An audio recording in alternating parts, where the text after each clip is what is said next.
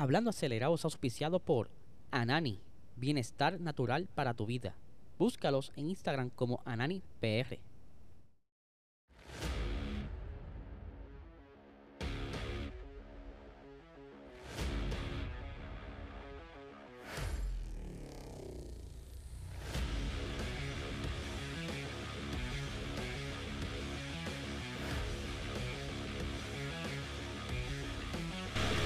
Saludos amigos fiebre y bienvenidos a todos a otra edición más de Hablando Acelerable. Habla Eliezer, sí, estamos en vivo nuevamente. Quise hacerlo así hoy de nuevo. Me gusta este formato, puedo interactuar con ustedes.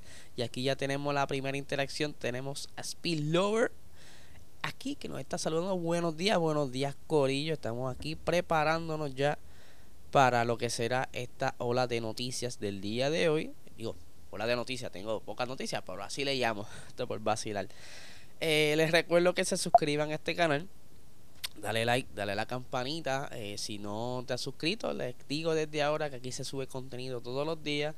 Eh, tanto de noticias de Fórmula 1, Motorsports, Sim Racing, de todo un poco que tenga que ver con carros. Así que ya lo sabe. Y este podcast es auspiciado por el mejor canal medicinal de Puerto Rico, Anani. Si quieres quitarte el estrés, la ansiedad los dolores musculares, dormir mejor, estar más cargado durante el día, sabes que puedes conseguir estos productos de alta calidad en tu dispensario más cercano. Si quieres seguirlos en Instagram es pues, como AnaniPR, al igual que en TikTok.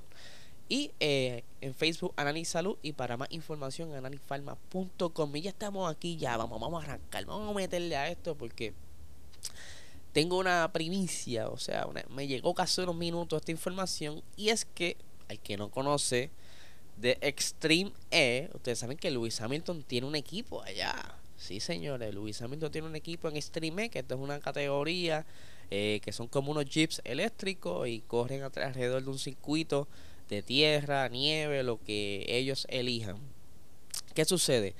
Ellos tienen a el señor Sebastián eh, Loeb, ¿verdad? Que él es el, el duro, eh, él tiene varios campeonatos y si no me equivoco son nueve campeonatos de rally y que ha estado compitiendo con eh, el equipo X44 desde que comenzó el Extreme justo junto a Cristina Gutiérrez, pero acaba de llegar la noticia de que el señor Loeb ya no va a estar eh, participando o estando en el equipo que se supone que fuera para que defendiera el título, pero él tiene otros planes, va a estar participando de otra categoría, al parecer le ofrecieron más dinero y que como tú necesitas estar activo para mantenerte en condición y él ha estado como que de un momento dado hasta el más relax, como hasta el más activo en diferentes categorías como el Dakar y entre otras eh, competencias, pues parece que dijo, mira mano, yo de verdad que aquí es una incertidumbre si ganamos o no, el, el equipo de Nico Rosberg está más duro,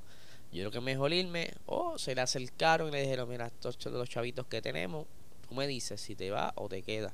Así que ya tienen un sustituto, déjame buscarlo por aquí, que se me fue el nombre, el es un jamaiquino, entiendo que él ya ha participado, se llama Rodin Carling y él, eh, por aquí tengo la información de él, él ha participado en la categoría ARX2 de los campeonatos de rally de Estados Unidos. En esta él consiguió 5 victorias en la temporada 2019 y ha ganado carreras en el certamen eléctrico Nitro Credit Cross de Travis Pastrana. Así que vamos a ver cómo les va en esta nueva temporada de la Extreme que comienza en estos próximos días. Así que vamos a ver.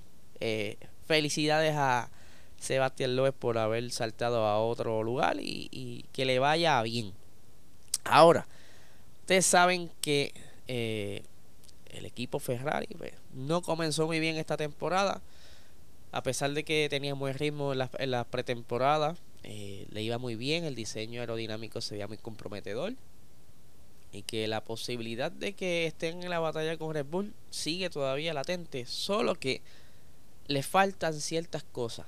Eh, en la carrera vimos que el, el ritmo de carrera eh, estaba ah, más o menos porque la velocidad punta la tenían, pero al parecer le falta un poco todavía en las curvas. Algo que ellos eran muy buenos. Ferrari se destacaba mucho por estar eh, siendo rápido en las curvas, pero ahora ¿verdad? abandonaron un poquito la filosofía de tener velocidad de las curvas, pues están buscando nuevamente lo que ellos eran en un momento dado de la historia, su, su, brillar, su brillar por la velocidad en la recta. Y que al parecer en ese momento como que no supieron balancear muy bien la cosa, incluso tienen el setup tan y tan comprometido que la degradación de goma es muy alta. Tanto así, bien similar a la de eh, Mercedes, por lo que entonces ellos están como que en la lucha, ¿verdad? De qué manera pueden mejorar eso. Pero ahora arrancan con problemas, no necesariamente directamente desde su, su fábrica, pero sí eh, es un componente muy importante y es la batería del monoplaza, que ya de por sí de madrugada sábado para domingo ellos habían cambiado eh, la batería de Charles Leclerc para el Gran Premio de Bahrein. Al parecer encontraron algo sospechoso o querían tener por lo menos una batería fresca para estar más cerca de la batalla con Max Verstappen, pero durante la carrera vimos como eh, Charles tuvo situación y tuvo que abandonar la carrera.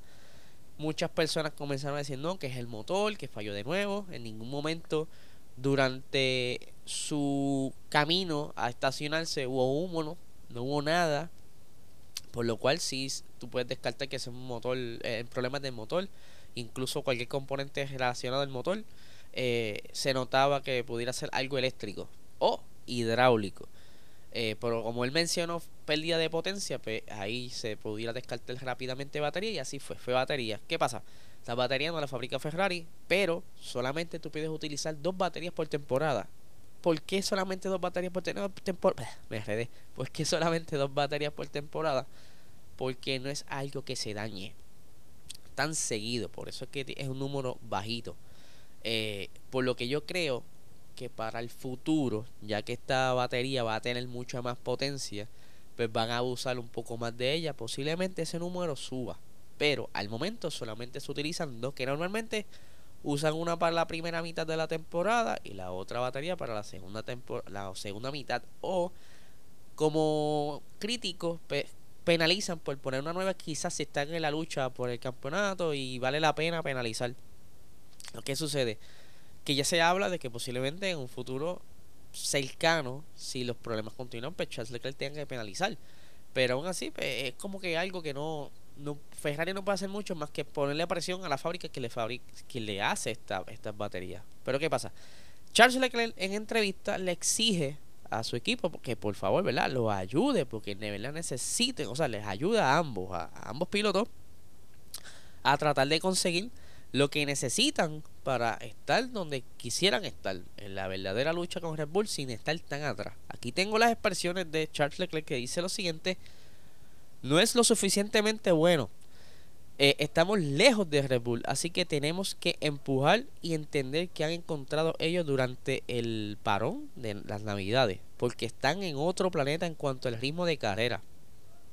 Por ahora, no lo sabemos, somos muy rápidos en clasificación, pero no lo somos en la carrera y no es por no es por poco. O sea que es mucho espacio que hay en la carrera. Así que creo que Red Bull ha encontrado algo muy grande en, alguna parte estamos eh, que tenemos que encontrarlo. Es muy importante, es muy difícil de entender, perdón, porque el monoplaza de la clasificación de la carrera no ha cambiado en absoluto, pero por alguna razón a una vuelta estamos muy cerca de ellos, pero ahora en el ritmo de carrera estamos a un segundo en algunos momentos. Es una locura de diferencia y así que tenemos que investigarlo. Creo que simplemente somos lentos, la degradación de los neumáticos puede ser parte del problema, pero al final simplemente nos falta rendimiento. Tenemos que trabajar mucho más para extraer el rendimiento del, del, monoplaza e investigar lo de la degradación. Tenemos que analizarlo porque por ahora estamos muy lejos en el ritmo de carrera del ser ganador. Así que ahí están las expresiones del señor Charles. Yo no sé qué ustedes creen. Pero yo creo que no es tan tan lejos. Yo creo que es cuestión de analizar bien. Digo, yo, lo digo yo como si fuese así de fácil. Pero creo que pudieran dar un salto eh, en, las próximas semanas. Solo que tienen que ir ya ajustando. Y es que en realidad no vieron el potencial completo de Red Bull en la pretemporada. Ellos fueron como que conservadores para esta carrera pensando que pudieran estar más cerca de la batalla. Yo creo que para el Gran Premio eh, de Jeddah, que dentro de unos nueve días aproximadamente, yo creo que las cosas van a cambiar. Y así mismo lo dijo Max Verstappen el día de ayer, que él entiende que ya para este circuito Ferrari se le hace muy bien y que luego de haber aprendido todo esto en este pasado en Gran Premio, las cosas van a ser bien distintas a lo que fue en Bahrein, no tan solo con Ferrari, sino con los demás equipos también, ya que van entendiendo eh, comportamiento en tandas súper largas, como fue un Gran Premio completo, tienen suficiente data para analizar y entonces eh, sacarle provecho a todo eso. Así que vamos a ver qué pasa en el Gran Premio de, de Jeddah. Para ir finalizando, eh, el día de ayer salieron Ustedes saben que Lance Troll tuvo un accidente en bicicleta y se sabía muy poco sobre la, información específica de su accidente y qué en realidad le había sucedido. Pues ayer sale un video de la mano de una entrevista que le hicieron a, Stroll explicando todos los problemas y las fracturas que él tuvo. Y aquí pues les quiero leer un poco sobre esa entrevista y para que vayan entendiendo lo que sucedió. Y, y mientras estoy leyendo, puedan ver el video que él subió a sus redes eh, con todo el proceso de recuperación y demás. Así que vamos a ver por aquí rápidamente. Y tienen el video. Déjame ir buscando aquí la lectura. Eh, saben que él estuvo corriendo bicicleta, de lo más chévere. Y fue, aquí lo tengo, dice. Fueron las dos semanas más locas de mi vida. Me caí en la bici con mucha fuerza. Enseguida supe que tenía las dos muñecas destrozadas. No me di cuenta del resto hasta el final del día porque estaba muy concentrado en mis muñecas. El mundo se derrumbaba delante de mí porque ya estaba pensando que probablemente me perdía de algunas carreras. Todos esos pensamientos pasan por tu cabeza rápidamente y es un momento horrible, sobre todo cuatro días antes de los tests. Me operó de la muñeca derecha y luego eh, se, me, se me fractura la izquierda. Al parecer, ¿verdad? Él tenía ya la, como una, como le llamo yo, una estilla, ¿verdad? Estaba casi, casi por terminar de romperse, como que frágil, y se terminó de romper. Dice, el doctor me dijo, vamos a inmovilizarte dos semanas, eh, cuatro semanas de la muñeca izquierda, pero no sabemos cuánto tiempo va a tardar la derecha. Esperamos que en Bahrein empieces a tener algo de movimiento, puede que puedas conducir algo. El dedo del pie es cuestión de tiempo, o sea, también tiene el dedo del pie roto eh, acá tengo, ¿verdad? Dice, no creía que fuese a poder subirme tan pronto el monoplaza, no podía moverme, estaba muy lejos de estar en condiciones de conducir. Estuve con mi osteopata, eh, Henry, durante 10 horas al día con la rehabilitación. De repente, la semana pasada, lunes o martes, empecé a tener un poco más de movimiento. estuve en el simulador el miércoles y me dolía muchísimo. Oye, para cuando llegue el viernes la FP1, quizás pueda hacerlo. Así le dijo. El médico dijo que mis muñecas estaban lo suficientemente bien como para competir. Así que yo estaba como que bien. Estoy un poco jodido. Palabras de él. Así que voy a intentarlo. Me arreglé para entrar en monoplaza el viernes como pude. En cualquier caso, fue una gran experiencia vital. Dar, eh, da para contarlo en una cena muy larga. Así que ahí tienen, ¿verdad? Parte de lo que estuvo expresando eh, el señor Lance. Eh, que por cierto, él durante la carrera, en un punto, él, él, dijo que no se sentía muy bien, que por poco se sale, o sea, se, se, se retiraba de la carrera faltando 20 vueltas por el dolor, porque según él cuenta, eh, ese primer toque que tuvo con Fernando Alonso se le activó el dolor y estuvo corriendo con un dolor intenso durante toda la carrera que incluso sacó par de lágrimas y estaba hasta mordiendo, o sea, apretando los dientes para soportar el dolor.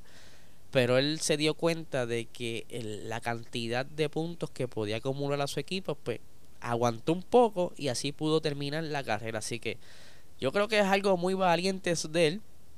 Así que yo no sé qué ustedes creen. Pueden dejarlo por aquí en los comentarios. ¿Qué opinan sobre esto de Lance Troll? Mucha gente no lo quiere. Yo he notado en las redes, según subo los posts, como con un poquito de desprecio hacia típico de un niño de, papá con dinero, pero creo que el muchacho tiene, tiene potencial, de verdad. cada piloto que está en la Fórmula 1 tiene su, su destreza, su estrategia y, no están ahí por, por simplemente estar, ¿sabes? No es fácil montarse en un monoplaza de Fórmula 1, soportar todo, esa, eh, todo esos G, todas esas velocidades, este, de entrenamiento duro.